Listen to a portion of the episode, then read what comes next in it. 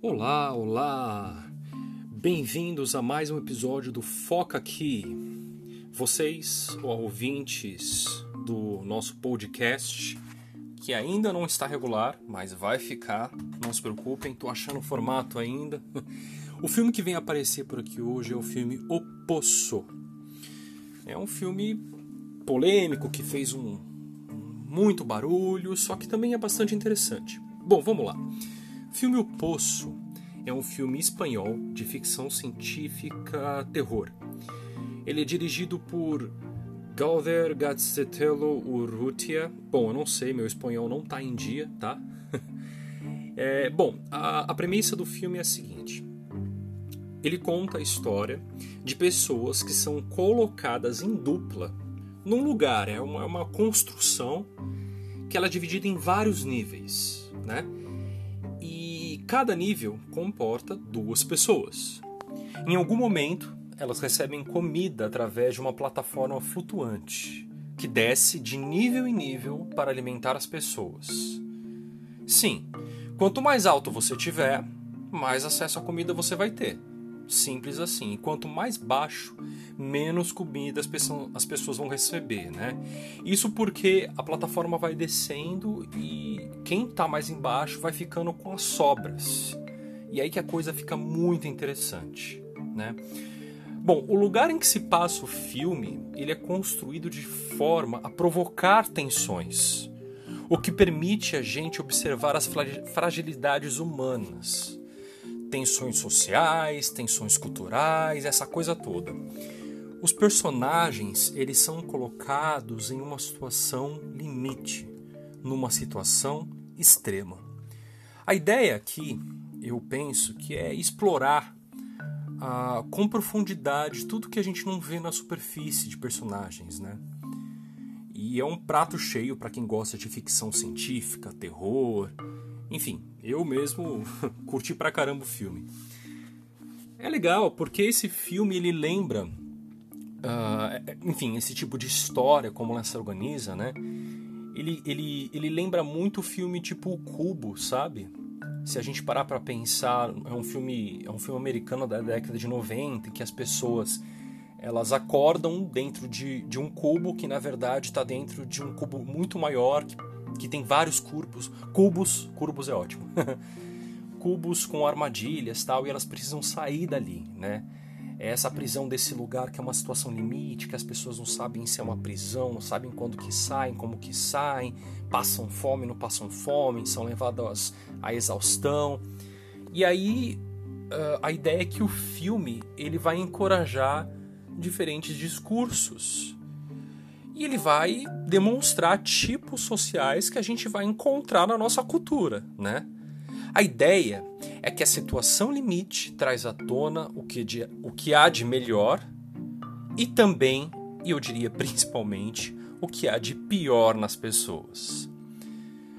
Caros ouvintes do Foca Aqui, se vocês não viram esse filme, daqui para frente eu posso falar algumas coisas que contêm spoiler, porque eu quero comentar algumas coisas em relação à análise. Então, para esse podcast agora, vai assistir o filme que é muito legal e volta aqui. Agora, se você já assistiu ou não faz questão de spoiler, bora lá. É, vale pensar que aparentemente os indivíduos estão lá por terem cometido algum crime, né? Ou por estar em busca de um diploma que é o caso do personagem principal, que é o Goreng. Uh, bom, seja como for, a ideia que pressupõe é que as pessoas estão sujeitas ao que a gente entende por sistema, né? Ah, é um sistema cultural, um sistema social, uma forma como o sistema funciona. Por que, que eu estou falando isso? O personagem principal, que é o Goreng, que é o cara que a gente vai acompanhar é, nesse período, ele, tá, ele começa com, com uma dupla que é o Trimagazi. Né? O, o, o, person... o Goreng, no caso, ele tá lá porque ele queria um diploma para alguma coisa, né? E ele falou, não, vou me sujeitar a isso. Aí ele ia ficar seis meses lá. E o Trimagazi, ele tá lá porque ele cometeu um crime, um delito, então ele, ele é obrigado a estar tá lá. né?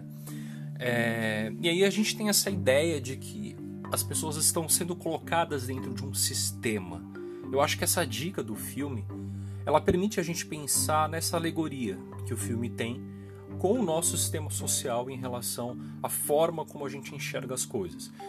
É, por quê? Porque é um sistema baseado em disputa, em mérito e em níveis sociais, porque é assim que o, o filme ele vai colocar as pessoas. Importante. Essas duplas elas ficam cada mês num, num nível específico. Então, por exemplo, você pode acordar no nível 10 no primeiro mês e passando o primeiro mês, no segundo mês você pode estar no nível 180, né? E é óbvio que aquela é você torcer, porque isso é absolutamente arbitrário. Você não sabe é, que nível que você vai acordar no mês seguinte. E você tem que torcer para você estar nos níveis mais, mais altos, para você não passar fome. Bom, então vamos lá. É, gente, vamos pensar um pouco na sacada do filme. Olha só que legal. Quando a gente vê, uh, vai assistir o filme, a gente vai descobrir em certa altura do filme que esse lugar, que é aparentemente sem fundo, que tem um, um poço né, no meio, na qual a plataforma vai descendo, ele possui exatamente 333 níveis. Eu acho que é bem simbólico, porque se a gente pensasse que em cada nível tem duas pessoas, então a gente tem 666 pessoas. 666. Oh, meu Deus! é, exatamente. Número atribuído ao diabo, ao coisa ruim, ao sete pele, essa coisa toda, né? É um número diabólico, oposto a, ao número divino, digamos assim. Então, essa simbologia faz a gente pensar na alegoria do lugar como o próprio inferno, né? Então a gente pensa num lugar que ele é um sistema, mas ele também é um inferno. É, e tem uma coisa curiosa: o protagonista, o Goreng, ele, ele escolhe levar um livro para o poço. E logo no começo, o seu colega de, de é, cela, né, o seu primeiro, ele vai ter outros, e vocês vão ver ao longo do filme por quê, que é o Trimagazi. Ele diz assim: pô, você trouxe um livro. Você, eles vão conversando, você tem coração muito bom. Você não vai sobreviver aqui. E torça para você não cair num nível muito abaixo. Porque se você cair num, num andar muito abaixo, é, onde você não vai receber comida, você não vai sobreviver. Porque esse lugar desperta o pior das pessoas. Bom, o fato é que, embora o Goreng ele tenha escolhido um livro para ler, e no começo você vê que ele está lendo o tempo inteiro, a experiência que ele passa ao longo do filme é tão brutal e o que rola ali dentro é tão violento que a perspectiva da razão deixa de fazer sentido e dá espaço ao sentido. Aliás, dá o espaço aos instintos, né? O sentido dá espaço, é, aliás, a razão dá espaço aos instintos. O que isso quer dizer?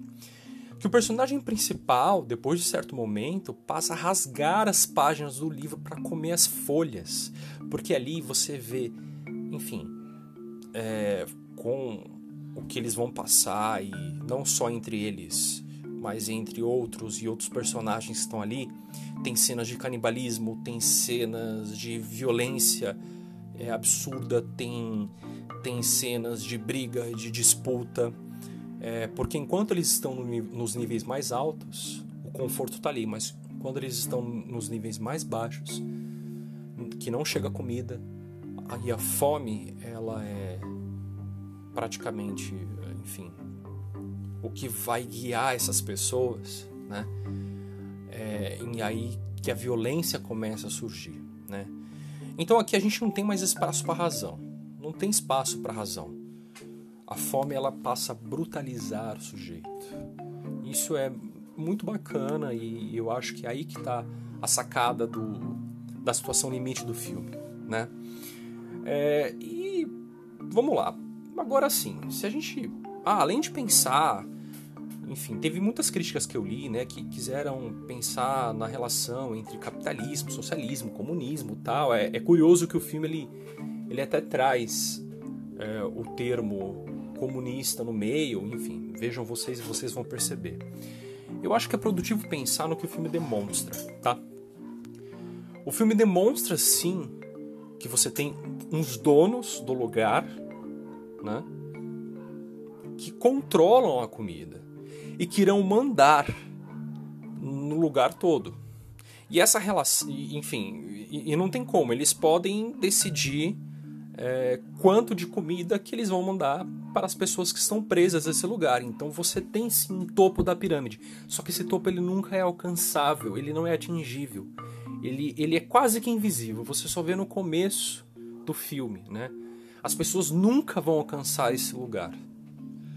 É, eu, particularmente, penso muito nos detentores dos meios de produção, né? Aqueles caras que sentam na grana e que mandam na entendeu? Coisa toda.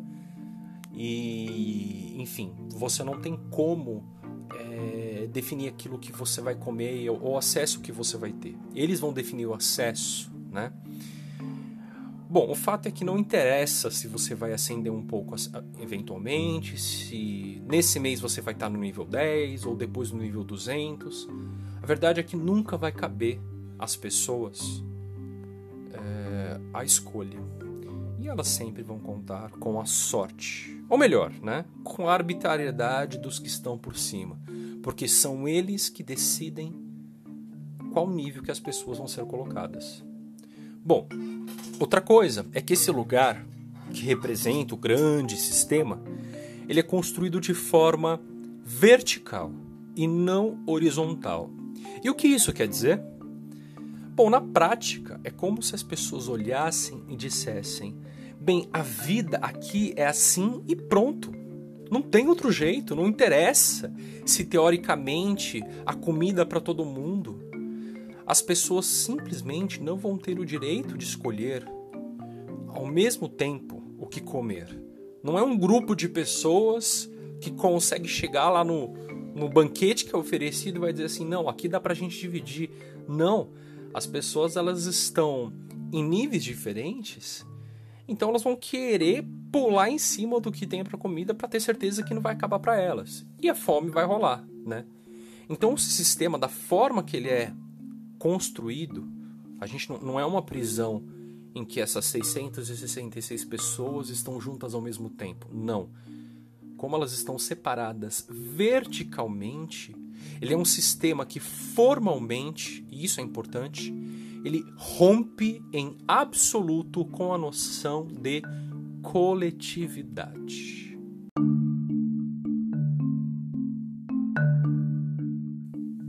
Muito que bem.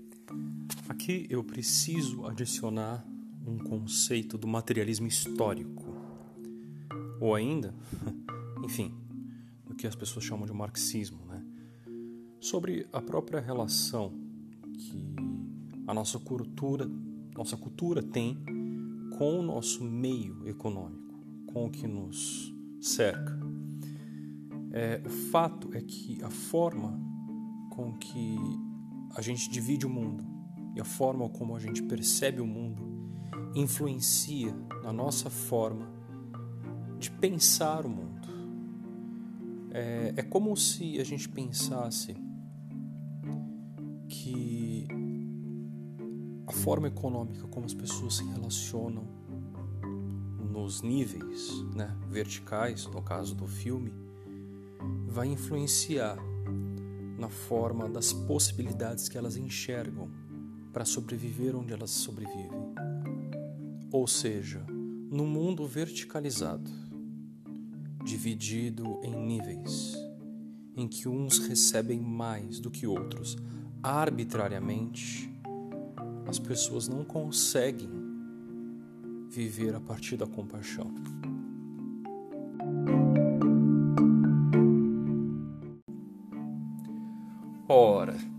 E a gente pensa, poxa, que absurdo, né? Que loucura isso. Pô, Gustavo, mas dá para pensar nessa alegoria com, com a nossa sociedade?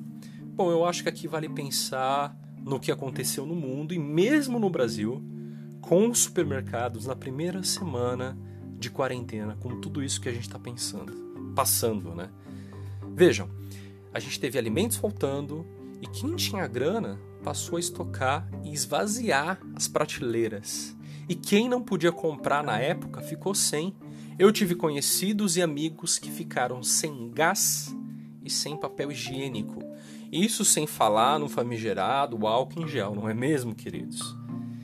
Isso porque, assim como no filme, é, a gente não tinha algo, né, um, uma entidade maior, ou um Estado, ou um senso coletivo que nos garantisse a justa distribuição. A sensação é de desamparo e o afeto que dirige as pessoas é o afeto do medo. E é esse o afeto do filme. E é por isso que a disputa é tão acirrada e os desejos individuais falam mais alto. Ora, se você compreendeu o filme como uma analogia ao sistema qual estamos inseridos, não é possível assistir ao filme sem criticar a forma desigual como nossa sociedade se organiza e questionar o próprio sistema na qual estamos inseridos. Eu acho que mais produtivo, no final das contas, do que pensar no que aquelas pessoas que estavam ali poderiam ter feito para melhorar a vida delas, né? Você vê que tem certa altura do filme que tem uns que dizem que vão pegar tudo que, o que podem para comer o máximo é, e assim não vão deixar para os que estão nos níveis mais abaixo. Tem uns que dizem assim: não, vamos separar é, em pequenas porções e se cada um é, é, separar e pegar a, somente a sua pequena porção, não vai faltar para ninguém. Só que essa, essa conversa, né, essas ideias, elas nunca foram produtivas, porque, bom, de novo, a prisão ela é vertical, né? Então as pessoas não tinham acesso umas às outras. Enfim, não importa como individualmente as pessoas agiam ou tentavam se organizar. O fato é, como a prisão fora construída de maneira vertical e não havia senso de coletividade, não havia, não, não tem forma das pessoas se organizarem, né? Então, mais do que pensar nas soluções propostas por cada um dos personagens e dos indivíduos, vale pensar na brutalidade de como a prisão ou sistema foi construído, não é mesmo? Bem, e o final do filme uh, é bem interessante. E eu pensei em falar e conversar sobre ele, mas eu acho que vale a pena vocês assistirem e pensar o que, que aquele, final do filme representa. Eu acho que as interpretações são bem abertas, mas não deixa de ser um filme muito, muito bacana e interessante para a gente ver. Se você gosta de uma boa ficção científica e terror, com pitadas de crítica social, esse filme é para você. Muito bem, é isso aí, meus queridos ouvintes do Foca aqui. Hoje ficamos por aqui e logo teremos mais podcast. Um abraço a todos, até mais, tchau, tchau.